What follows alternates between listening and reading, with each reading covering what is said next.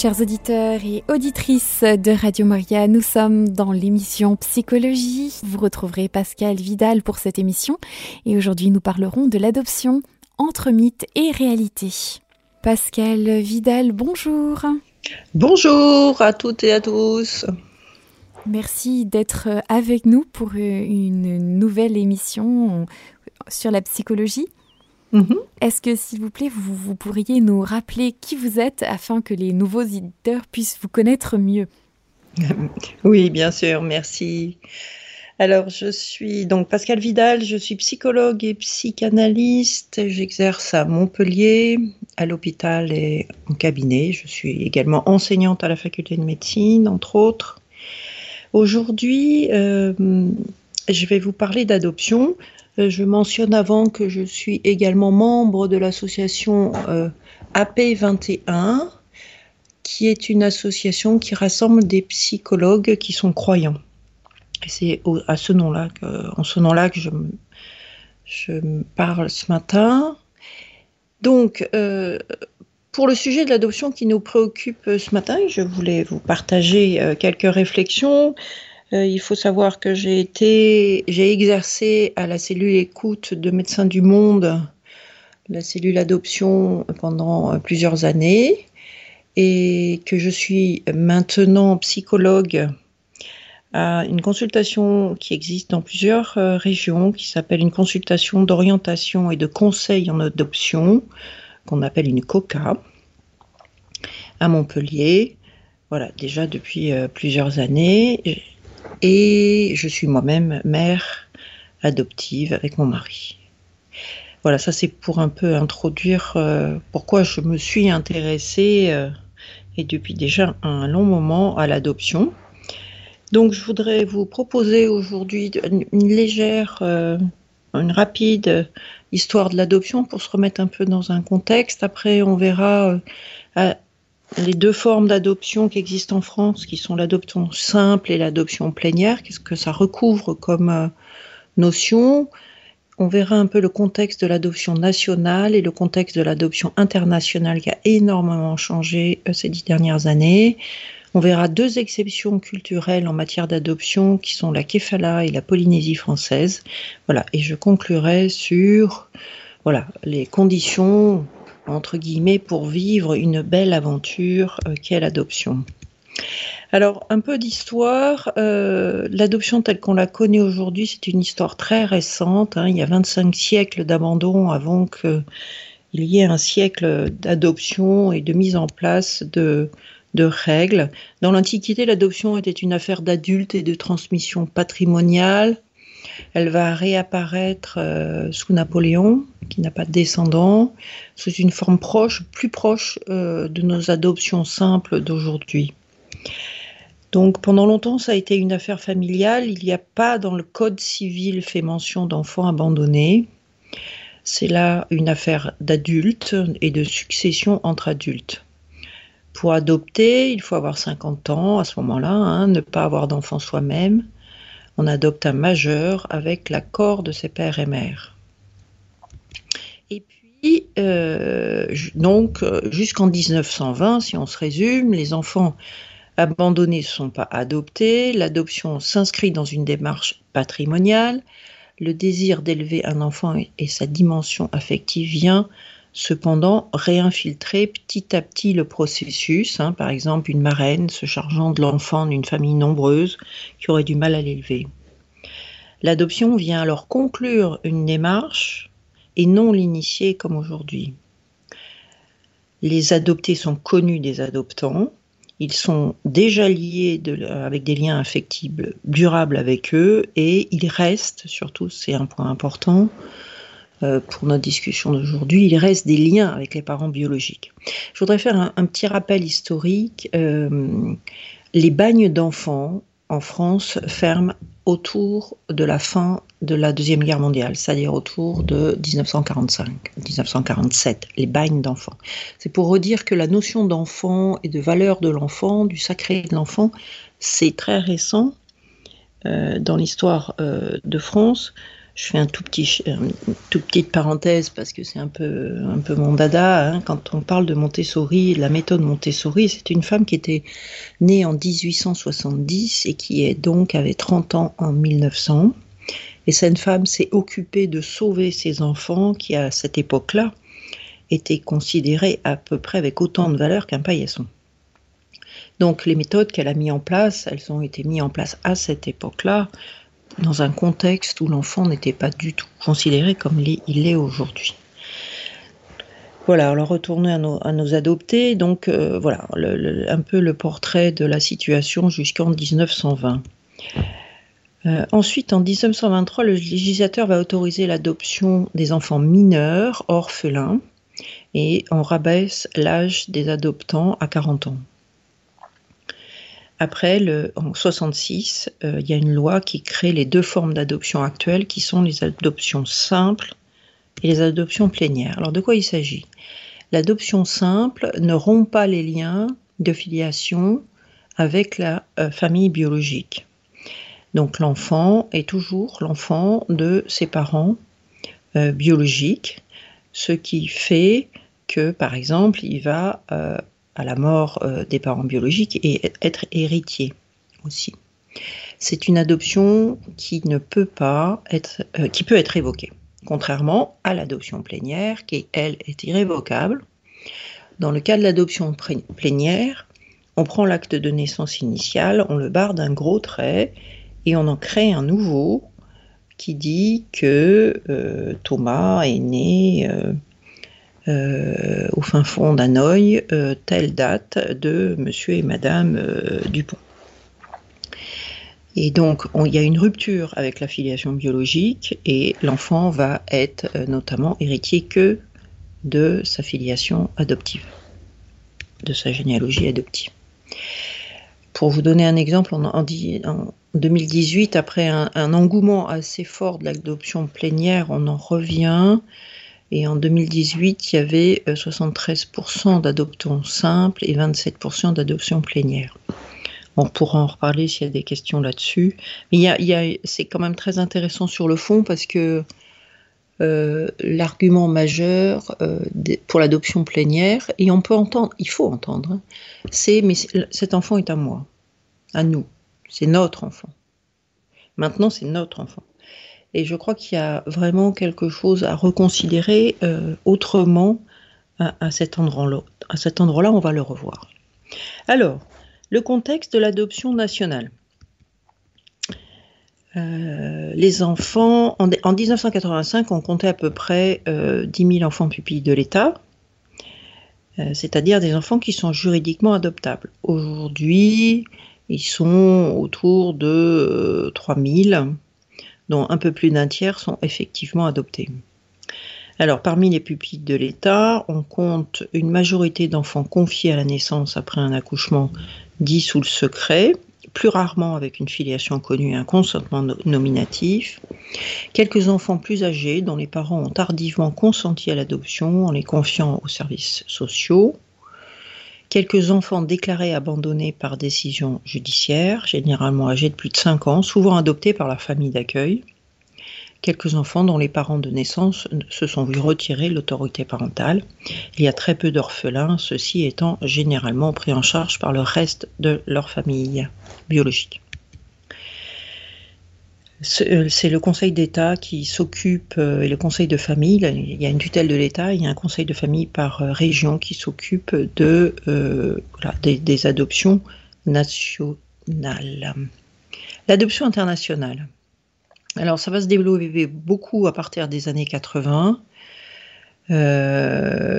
beaucoup, beaucoup. Elle est basée sur les difficultés de l'adoption nationale. Il y a très peu d'enfants.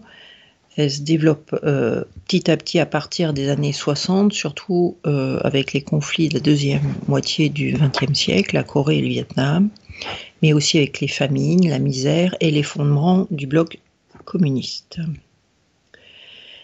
On note évidemment que l'adoption internationale, c'est toujours une personne riche qui adopte l'enfant d'une personne pauvre. Et souvent dans un pays pauvre où la misère entraîne de la corruption et d'autres dérives. Ça, on le voit beaucoup, beaucoup aujourd'hui, puisqu'il y a beaucoup d'associations qui sont, euh, sommées d'arrêter leur, euh, leur activité parce que euh, elles ne sont pas, elles s'avèrent ne pas être légales. Et des pays aussi, on est beaucoup plus vigilant maintenant. Des pays, par exemple, la Russie a fermé depuis décembre et Haïti a fermé au mi-mars, je crois, les adoptions. C'est-à-dire que maintenant, on fait très attention au contexte politique euh, du pays euh, pour pas générer des flux d'enfants dans des, pays qui n'iraient pas bien. En 85, il y a une prise de conscience, euh, c'est ce que je vous disais, et, et il y a un agrément qui va être demandé euh, aux adoptants. Avant, ce n'était pas le cas, mais il va y avoir toute une procédure euh, d'agrément qui va être demandée. Ensuite, alors qu'est-ce que sont les, zones grises? On, commence un petit peu à se poser des questions là euh, de fond sur la réalité. Les autres greens de, l'adoption internationale, c'est l'absence de consentement vraiment éclairé des parents euh, biologiques qui s'attendent très souvent à ce que l'enfant revienne. C'est-à-dire l'enfant va être adopté euh, et élevé. Euh, on va lui donner la possibilité d'avoir une éducation, un métier, et après il y a l'enfant dans l'idée très souvent des parents qui va revenir pour aider sa famille.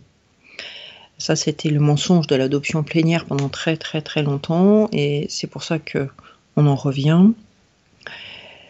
C'est très clairement, je viens de le dire, une, satisfaction des demandes de pays riches. Et évidemment, euh, comme toujours, l'opportunité d'enrichissement de certains intermédiaires pas toujours honnêtes. Il va y avoir plusieurs euh, conventions qui vont être, comment dire, euh, ils vont s'occuper de, de, de, de, ce qui se passe là pour l'enfant, dans la, Convention des droits de l'enfant en 89, mais aussi la Convention de la haie en 93 qui va beaucoup, beaucoup modifier le, le paysage de l'adoption internationale car euh, elle va euh, dire les enfants, pour le, mieux pour les enfants, c'est de rester dans leur pays d'origine, leur donner des conditions euh, pour qu'ils puissent grandir, avoir un métier dans leur pays d'origine. Alors l'adoption internationale, pour euh, c'est l'idée majeure que je voulais, enfin une des idées majeures que je voulais faire passer aujourd'hui parce que on n'est pas très au courant de tout ça. En France, euh, l'adoption internationale en 2005, c'est 4000 adoptions. Et euh, en 2022, c'est-à-dire l'année dernière, c'est 232. Donc il y a une chute vertigineuse euh, depuis 2005, c'est-à-dire peu ou prou euh, après la réalité de la mise en place de la Convention de la haie, de, des adoptions, de la possibilité d'adopter à l'international. Alors il y a plusieurs raisons, hein. il y a la Convention, mais il y a, euh, y a d'autres raisons. Il y a jusqu'à avant l'arrivée du Covid qui a euh, beaucoup changé aussi le, paysage international, on le sait. il y avait avant une baisse réelle de la mortalité, une hausse du niveau de vie de pas mal de pays pauvres, donc une réduction du nombre d'orphelins, les pouvoirs publics qui développaient des politiques sociales et familiales d'aide aux mineurs, orphelins ou abandonnés, et un plus grand nombre de couples stériles dans les pays qui demandaient à adopter des enfants du pays. Il y avait moins de naissances euh, non désirées par la diffusion de la contraception et, euh, j'allais dire malheureusement, en tout cas de l'IVG euh, beaucoup plus largement. Donc il y avait une atténuation des stigmates associés aux naissances illégitimes,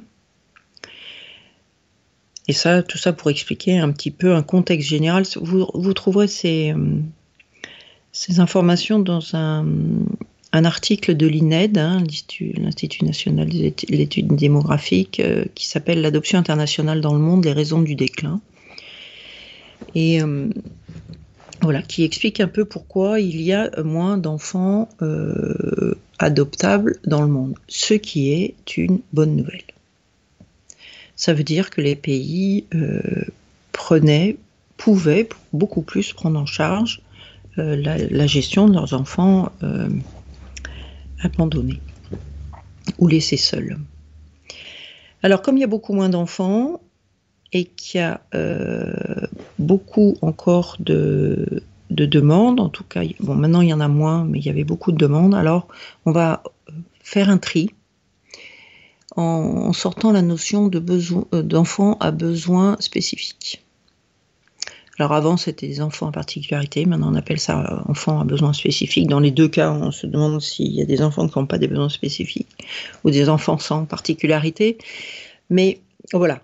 Alors euh, les enfants à besoins spécifiques, ça recouvre quelle notion? C'est des enfants relativement âgés, en fratrie, euh, avec des handicaps mentaux ou physiques.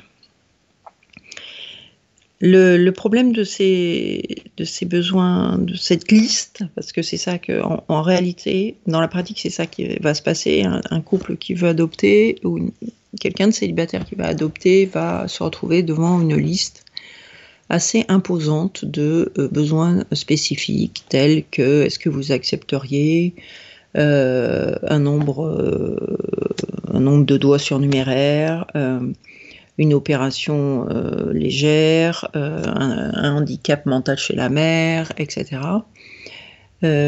ça orchestre un tri qui est assez imaginaire en fait, et euh, qui est très compliqué parce que ça ressemble de plus en plus à un supermarché. Et, en tout cas pour, pour cette étape qui est euh, incontournable maintenant pour les parents euh, qui sont qui veulent, enfin les couples qui veulent adopter, je conseille toujours de, devant cette liste-là, de répondre à, toutes ces questions-là de manière individuelle d'abord, pas en couple. Parce que euh, nous avons tous de, imaginairement euh, euh, l'idée qu'on peut, on va pouvoir supporter ou ne pas supporter telle différence, tel handicap, a priori. On se dit, ah non, ça ce serait trop dur pour moi, oh, ça il n'en est pas question. Or, quand on réfléchit à deux d'emblée, ça fausse la parole, comme très souvent, parce qu'on a peur de choquer l'autre, on veut pas le. Voilà, on, pas paraître faible ou n'importe quoi de ce type-là, et ça empêche de dire euh, vraiment ce qui est important pour nous, euh, nous-mêmes, et euh, c'est des, des absences de parole qui peuvent avoir des conséquences après dans l'adoption. Donc chacun remplit la liste séparément, et ensuite on la met en commun et on discute. Et souvent d'ailleurs, on, on entend, ça permet de parler, d'entendre des peurs de, son conjoint, de sa conjointe qu'on n'avait pas entendu jusque-là sur euh, l'arrivée d'un enfant. Donc voilà un petit, euh, un autre point euh, d'éveil sur l'adoption, sur la notion d'enfant à besoins spécifiques. Très rapidement, les deux exceptions culturelles, la kefala et l'adoption Polynésie. Alors la kefala, dans les pays de droit islamique, l'enfant, il est musulman. Et il ne peut être que musulman il est musulman de, par sa naissance. Donc il ne peut être adopté que par des musulmans. Euh, comme par exemple l'Algérie et le Maroc. Euh, donc si des parents non musulmans veulent adopter un enfant musulman, ils doivent euh, se convertir, au moins l'un des deux. La kefala est une mesure d'accueil légal d'un enfant mineur par une famille prenant l'engagement de prendre en charge son entretien, son éducation et sa protection. C'est une mesure qui est révocable et qui ne crée aucun lien de filiation. C'est important à savoir, c'est-à-dire que la, famille peut déclarer euh, que ça se passe rarement. Enfin, moi, j'en ai pas entendu parler, mais bon, ça peut se passer, ça pourrait se passer euh, que l'enfant décide, ne, les parents décident de ne plus s'occuper de l'enfant. Il n'y a pas de, la kefala ne prévoit pas réellement la vocation successorale de l'enfant. Voilà. Mais la kifala est reconnue par la Convention internationale des droits de l'enfant de 89 comme une mesure pérenne de protection de l'enfance en famille. En France, par le biais euh, du droit de la nationalité, du Code civil, l'enfant qui, depuis au moins 5 ans, a été recueilli en France est élevé par une personne de nationalité française peut réclamer la nationalité française et être adopté en France, selon la loi de l'adoption française. Alors, l'adoption en Polynésie, euh, très, ça illustre bien pourquoi je l'ai gardé cette exception, c'est parce que ça illustre bien euh, ce qui peut se passer dans d'autres pays, mais sans être dit. En Polynésie, euh, il n'y a pas vraiment d'adoption, en fait. la, notion d'adoption n'existe ne, pas. Ce qui existe, c'est une circulation des enfants, qui est une pratique traditionnelle. L'enfant n'est pas nécessairement élevé par sa famille biologique, mais plutôt par une personne qui est plus apte à le faire.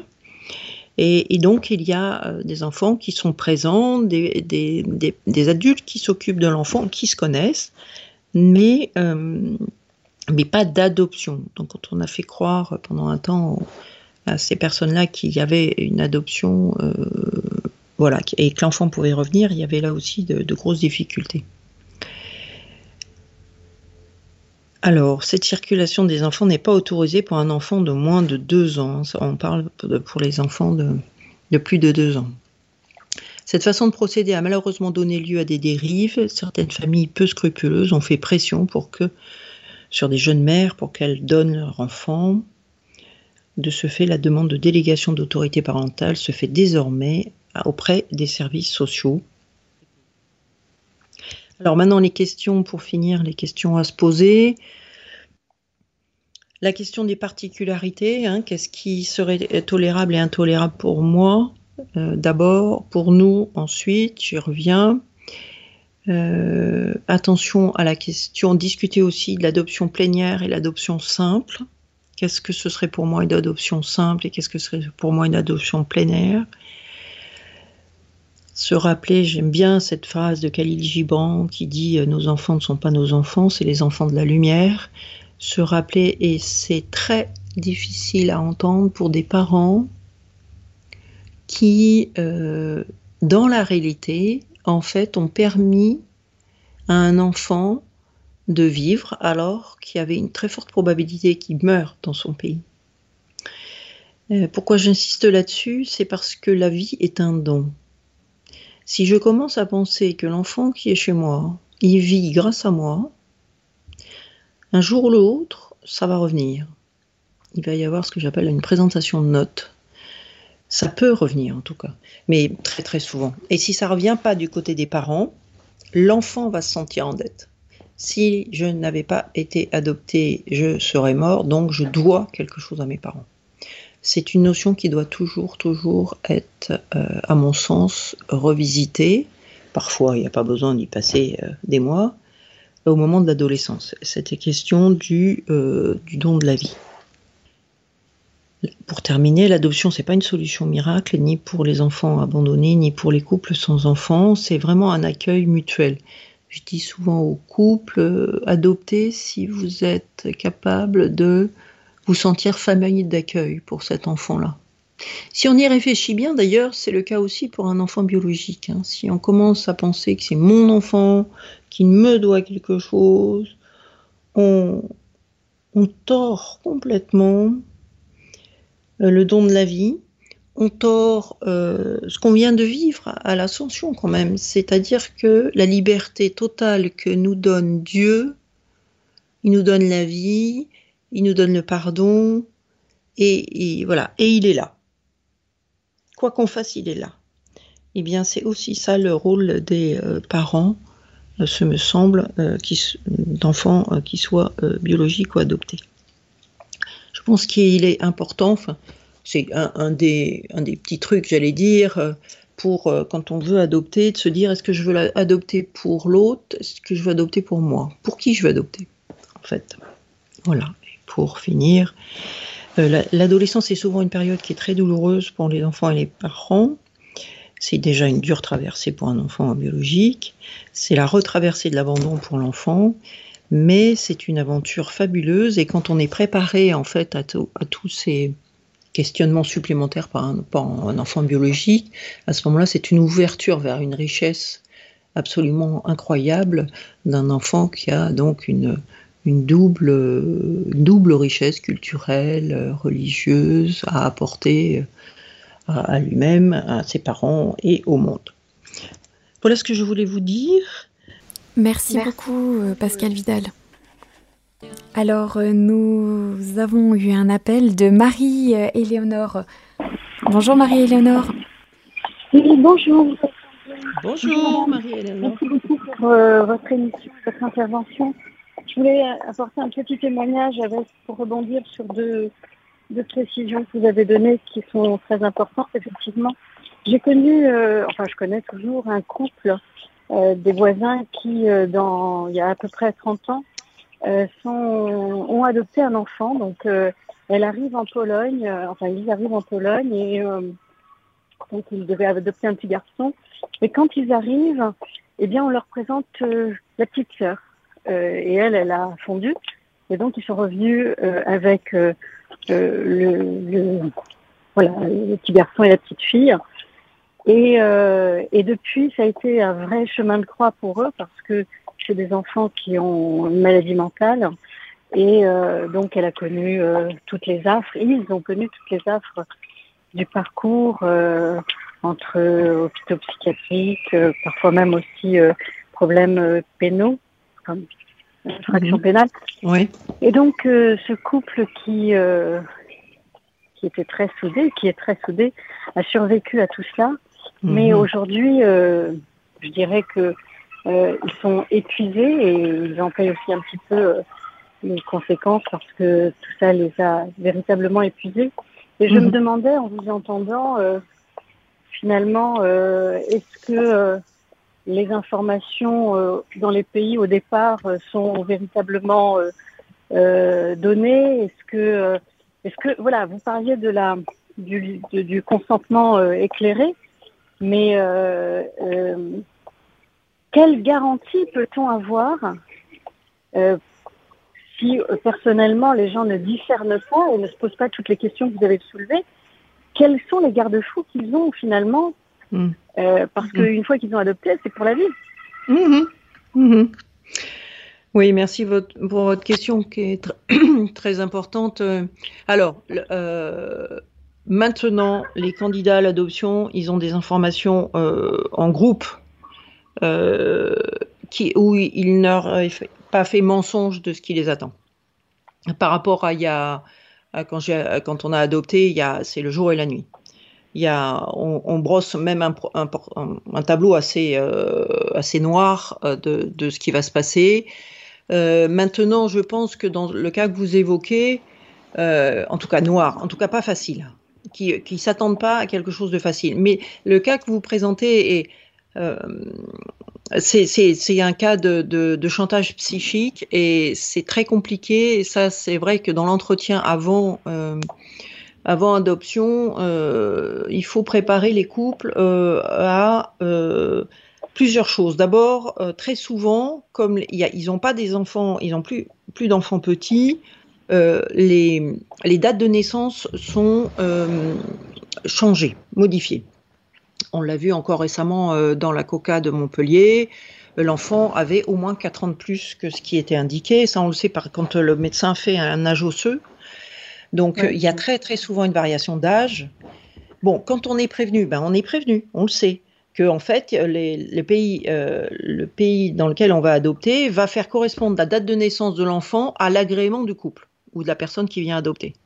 Et donc, euh, que tout ce qu'il y a dans le dossier de santé, les, quand les couples viennent nous voir avec le, le pédiatre avec qui je le, tia, travaille à, à, la COCA, et en disant, mais quelle, quelle, certitude on a? Quelle est la question que vous posez? Réponse, aucune. Aucune.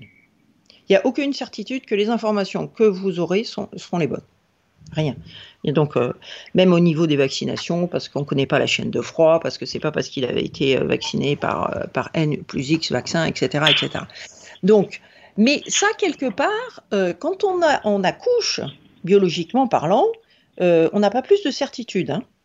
Et il faut remettre les choses en perspective. Ça, c'est le premier point. Deuxième point, ce chantage affectif sur quand même, vous qui avez de l'argent, vous pourriez prendre la petite sœur ou, le petit frère, qui est parfois pas la petite sœur ou le petit frère, mais qui est présenté comme.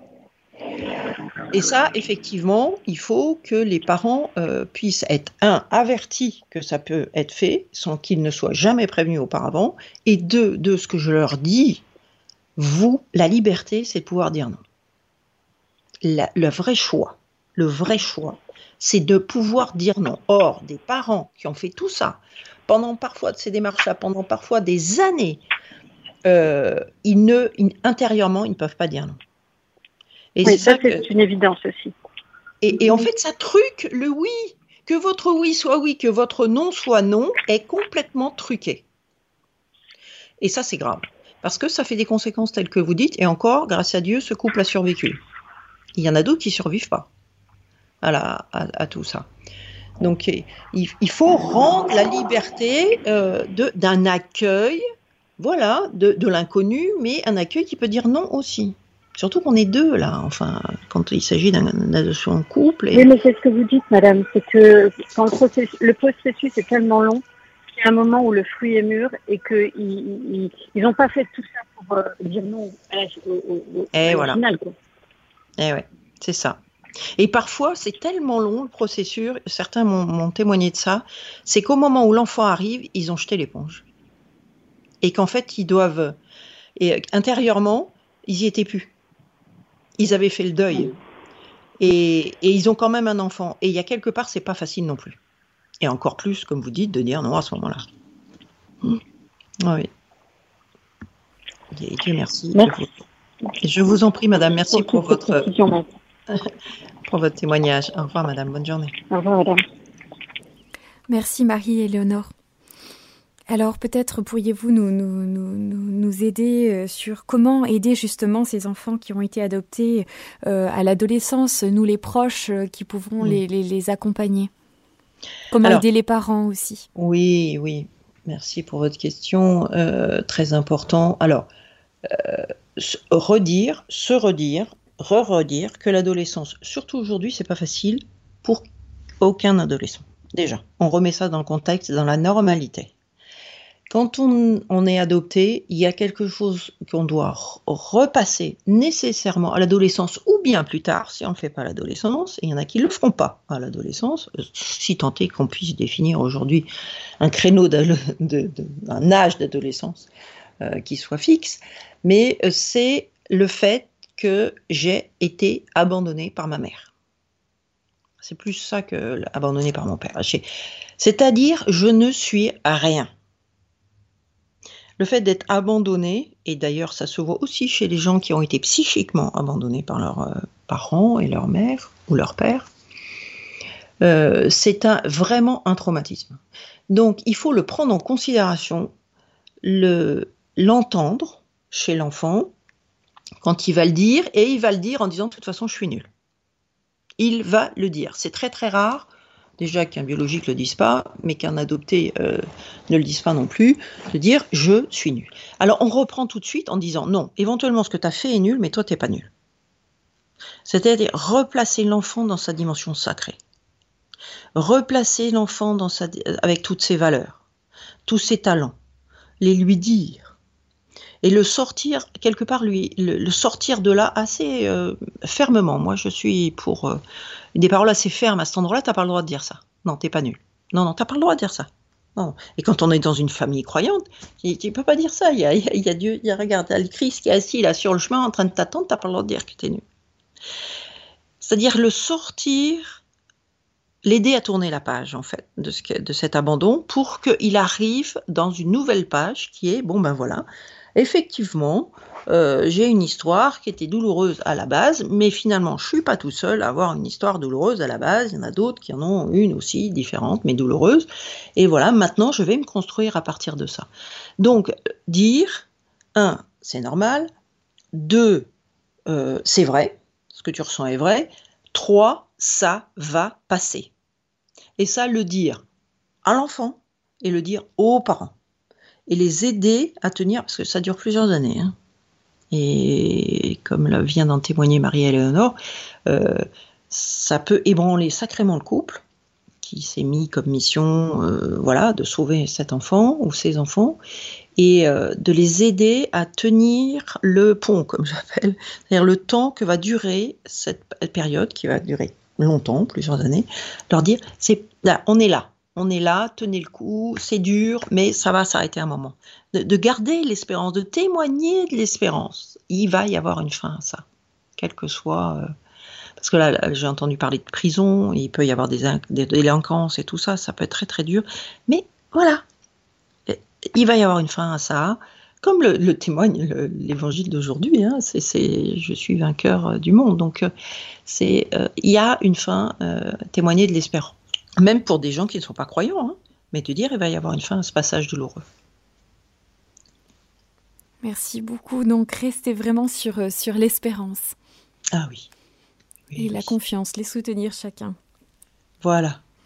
Leur dire que. Et peut-être dire aussi, rappeler que ce que j'aurais bien aimé entendre, moi, quand j'étais euh, mère euh, avec des enfants à la maison, parce qu'on est toujours hein, mère, mais avec des enfants à la maison, c'est que le premier éducateur, c'est le Christ.